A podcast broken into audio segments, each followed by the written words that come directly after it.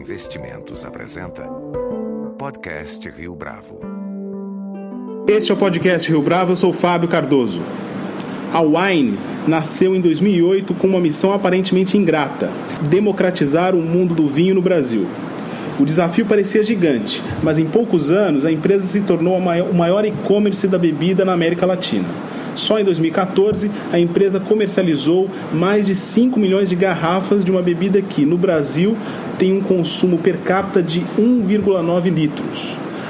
Para falar a respeito da trajetória e da estratégia da empresa, nosso entrevistado de hoje no podcast Rio Bravo é Rogério Salume, que é o presidente da Wine. Rogério, é um prazer tê-lo conosco aqui no podcast Rio Bravo. Obrigado, Fábio. É um prazer nosso estar aqui contando um pouquinho da nossa história, falando do vinho, né? Do mercado do vinho. Falemos do início de tudo, Rogério. Como é que se deu a iniciativa para a empresa começar? A sua formação em jornalismo, né? Sou jornalista também. Engraçado, né?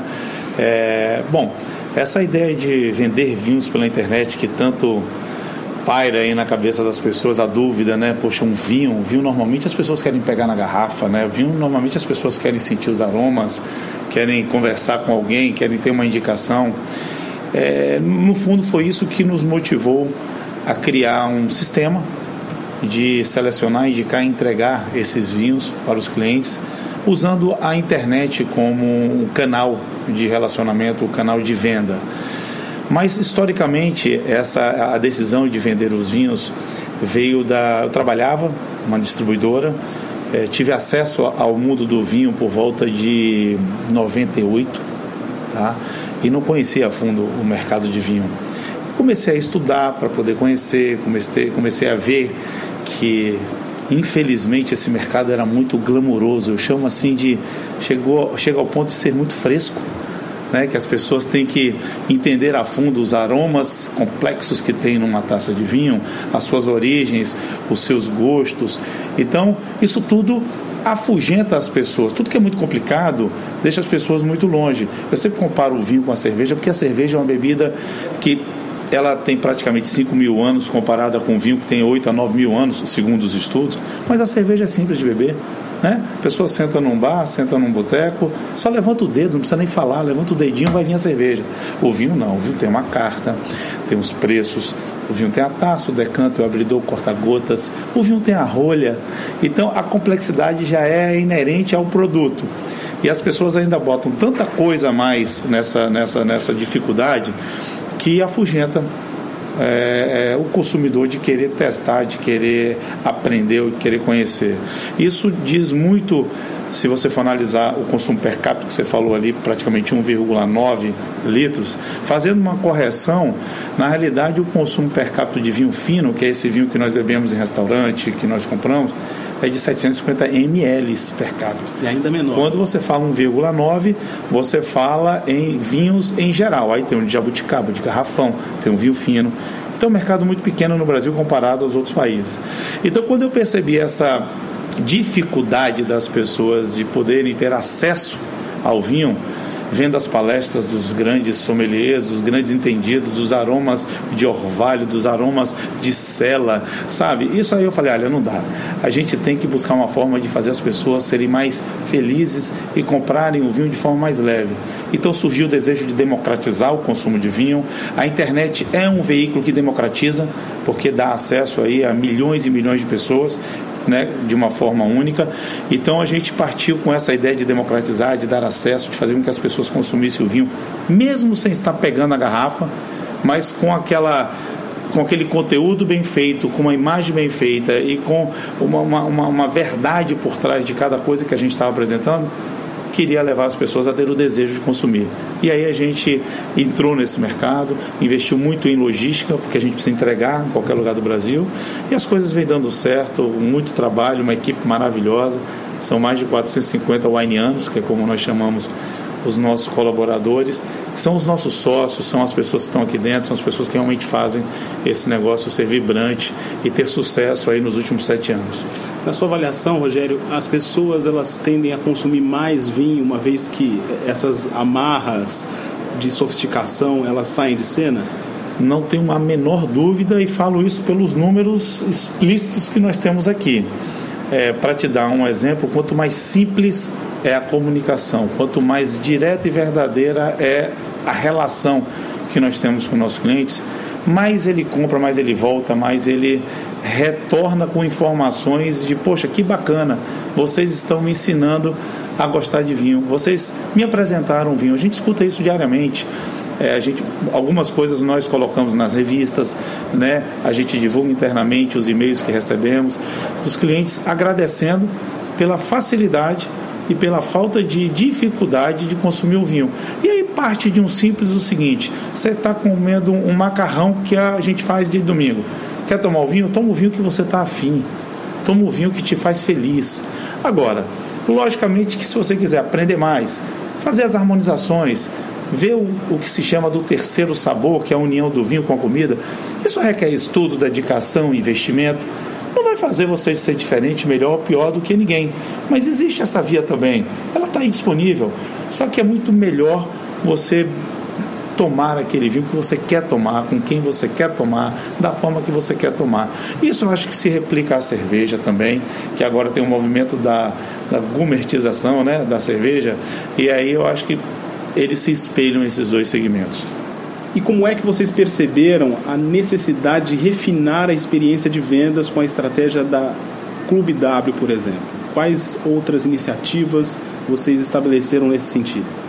O, o clube é, nasceu em 2010, veio exatamente da análise que a gente estava fazendo, porque a Wine é uma empresa que prima muito pela relação com seus clientes. Né? Nós somos uma empresa que temos uma base de praticamente 300 mil clientes ativos e 130 mil clientes só no clube. Isso por si só já mostra que a fidelização. Primeiro, o nosso produto é um produto que já traz uma fidelização intrínseca nele, né? Uma garrafa de vinho aberto consumida, você tem que ter outra. Diferentemente de uma televisão, de um tênis, um computador, que as compras são mais espaçadas, bem mais espaçadas. No vinho, ela é mais, ela tem uma frequência maior.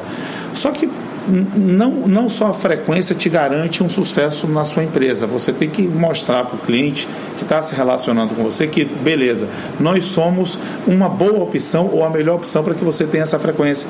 Nós podemos abastecer a sua adega ou a sua casa da melhor forma possível. Por isso, os investimentos em tecnologia, em pessoas, em logística, para que essa relação seja realmente fiel. Então a gente vinha estudando 2008, 2009, 2010, que os clientes retornavam para a gente, muitas vezes comprando o mesmo vinho, muitas vezes pedindo indicação sobre que vinho consumir, muitas vezes falando, poxa, por que, que vocês não nos indicam aí o que a gente é, pode consumir, o que tem de bom, o que tem de novidade. E aí, estudando esses dados, a gente percebeu que seria interessante, já acontecia em outros lugares do mundo a questão do clube, já acontecia no Brasil, já tinha um clube no Brasil. Só que nós éramos, nós somos uma loja e que criamos um clube. Ou seja, não tem ninguém que tenha essas duas pernas juntas. Então, uma loja com uma seleção de mais de 2 mil rótulos, chegamos à conclusão que a gente poderia, por essa relação de confiança que já estávamos construindo nos três primeiros anos, indicar para os nossos clientes vinhos para que eles consumissem com o selo de seleção wine. Né? O Wine Hunter, que são as pessoas que vão atrás desses vinhos, fala: olha, isso aqui nós selecionamos, pode provar, isso é bom. A gente vai te dar uma oportunidade de fazer um giro no mundo do vinho, cada mês por um país, ou por faixa de preço. No caso agora a gente tem só vinho branco rosé, a gente tem só espumante. Então a gente leva para o nosso cliente a possibilidade de ter acesso a vinhos diferentes que naturalmente ele não iria comprar, porque quando você vai comprar, você tem a tendência de já ir para aquilo que você conhece. Então, quando você tem alguém que te indica, alguém que confia, que te indica, você está aumentando o espectro de informação que ele tem para que ele, quando volte a comprar sozinho, tenha outras ferramentas para decisão. Foi assim que nasceu o Clube do Vinho, que foi um sucesso. Hoje é um clube enorme, é o maior clube da América Latina.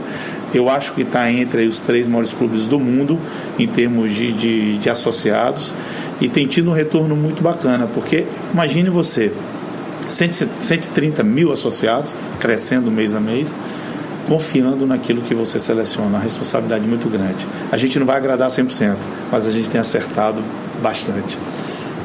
Fala um pouco mais, Rogério, para a gente a respeito do relacionamento com o cliente. Vocês aqui na Wine têm um departamento que cuida exclusivamente disso, pensando aí nas mídias sociais.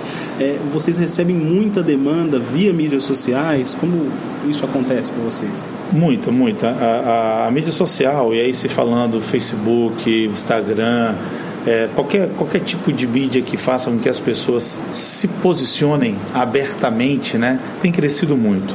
E a gente tem um departamento dentro do marketing que cuida só de mídia social.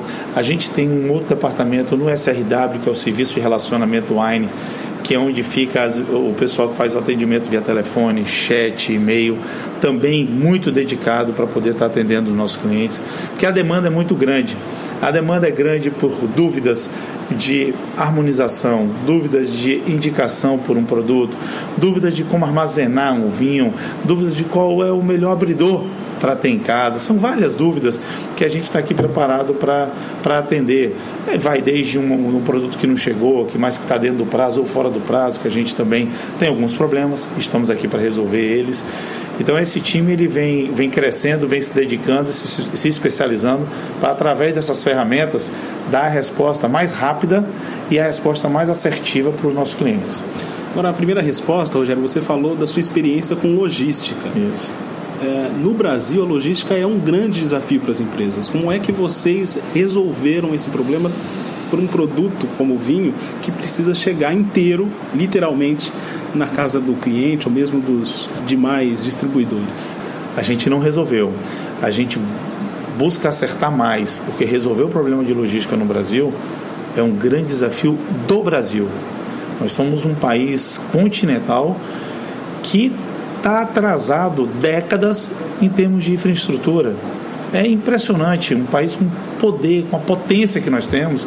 A gente está defasado em portos, a gente está defasado em aeroportos, a gente está defasado em rodovias, ferrovias, sistemas que interliguem isso, sistemas multimodais.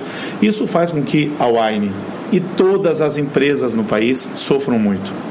Então a gente tem que continuar a ser muito criativo.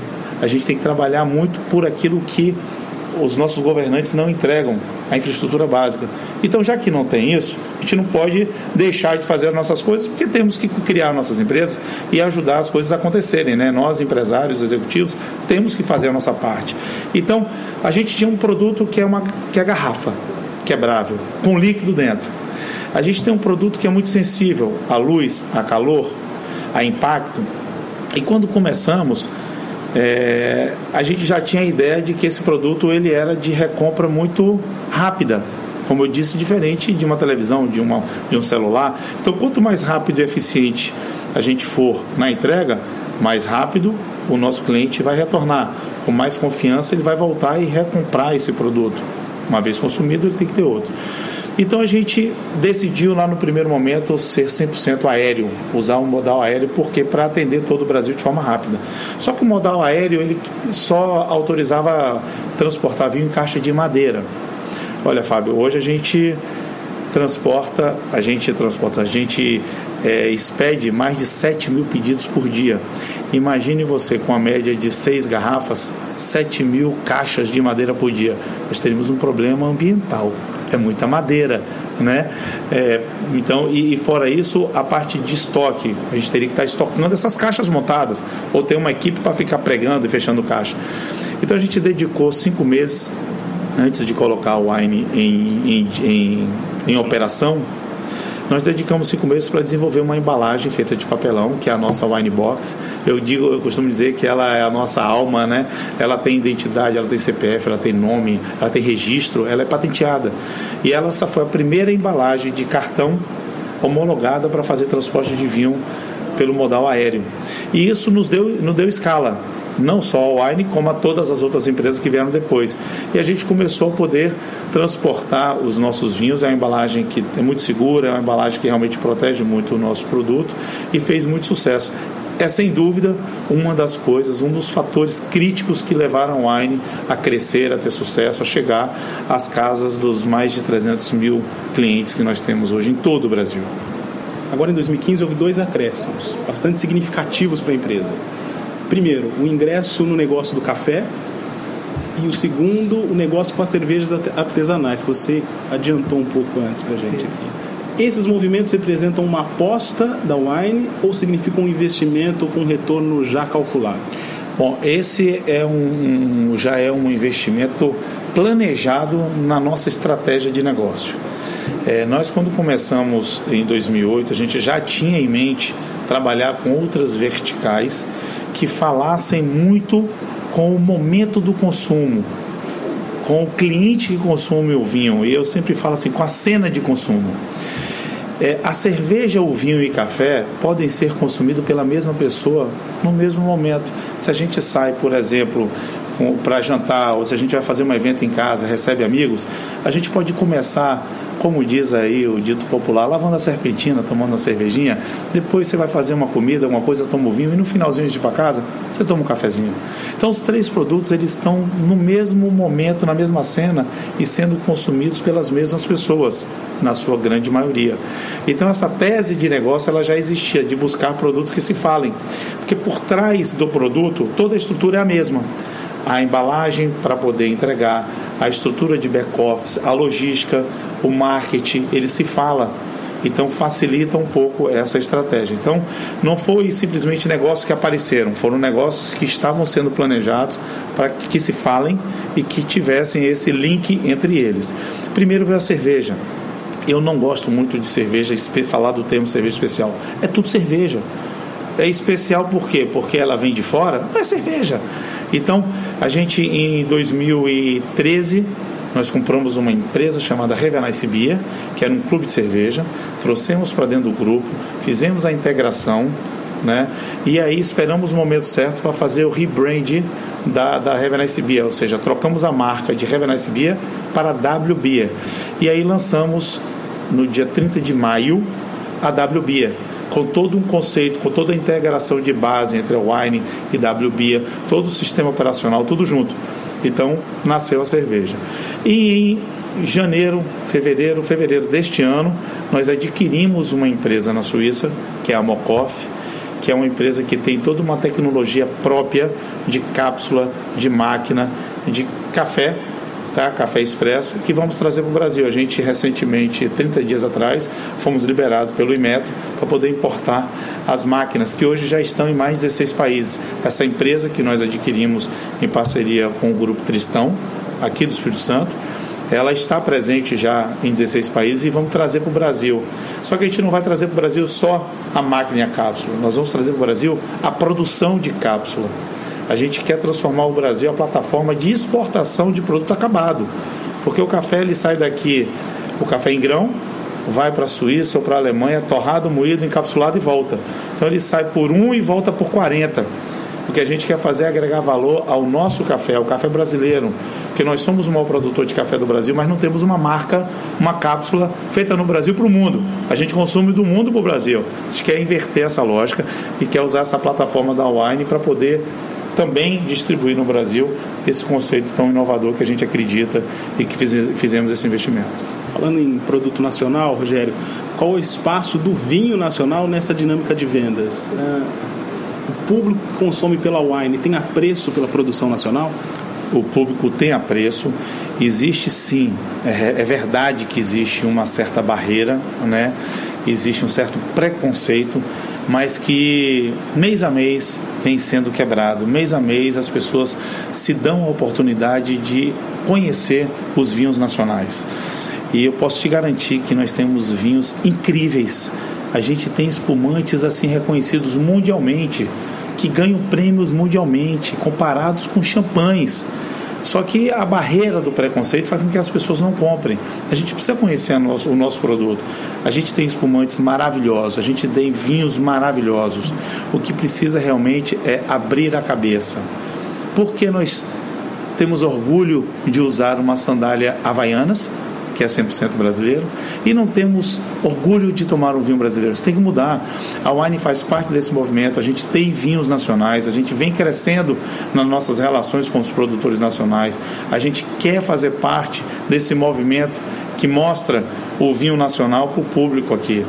O que não pode acontecer é as pessoas acharem que, poxa, só tem que tomar o vinho brasileiro tal. Não, não, também isso, essa outra, esse outro lado não é legal. Você tem que dar a oportunidade das pessoas conhecerem e decidirem o que querem tomar. Mas esse movimento existe, está crescendo, a Wine aposta nele, a gente já vem crescendo na participação no nosso, no nosso faturamento dos vinhos nacionais. Só que a gente tem que respeitar e trabalhar de forma tranquila o que o cliente quer tomar naquela hora. Uma última pergunta, Rogério. Quais são os próximos passos da empresa para 2016? Tem alguma outra é, linha de produto que vocês vão investir? Então, Fábio, é, os próximos passos para 2016, a gente está trabalhando muito na internacionalização do nosso modelo de negócio. A gente acredita que a gente pode levar o modelo da Wine para outros países. Já estamos bem avançado no que diz respeito aos locais que a gente quer, quer, quer estar. Então a gente está estudando a princípio a América Latina. A gente, depois que tiver realmente fortalecido a nossa presença aqui e consolidado o nosso modelo, a gente quer ir para a Europa, quer ir para os Estados Unidos. Esse, esse, essa interna internacionalização já está bem, bem concretizada aqui dentro do nosso projeto. A gente não, não tem para o ano que vem uma nova vertical para trabalhar, porque a gente quer fortalecer o, a cerveja, o café e o vinho, então a gente tem muita coisa para trabalhar, tá? Mas acreditamos que ano que vem, por mais que todo mundo esteja falando de crise, a crise está aí, mas eu olho ela do meu lado, eu não olho ela na frente nem atrás.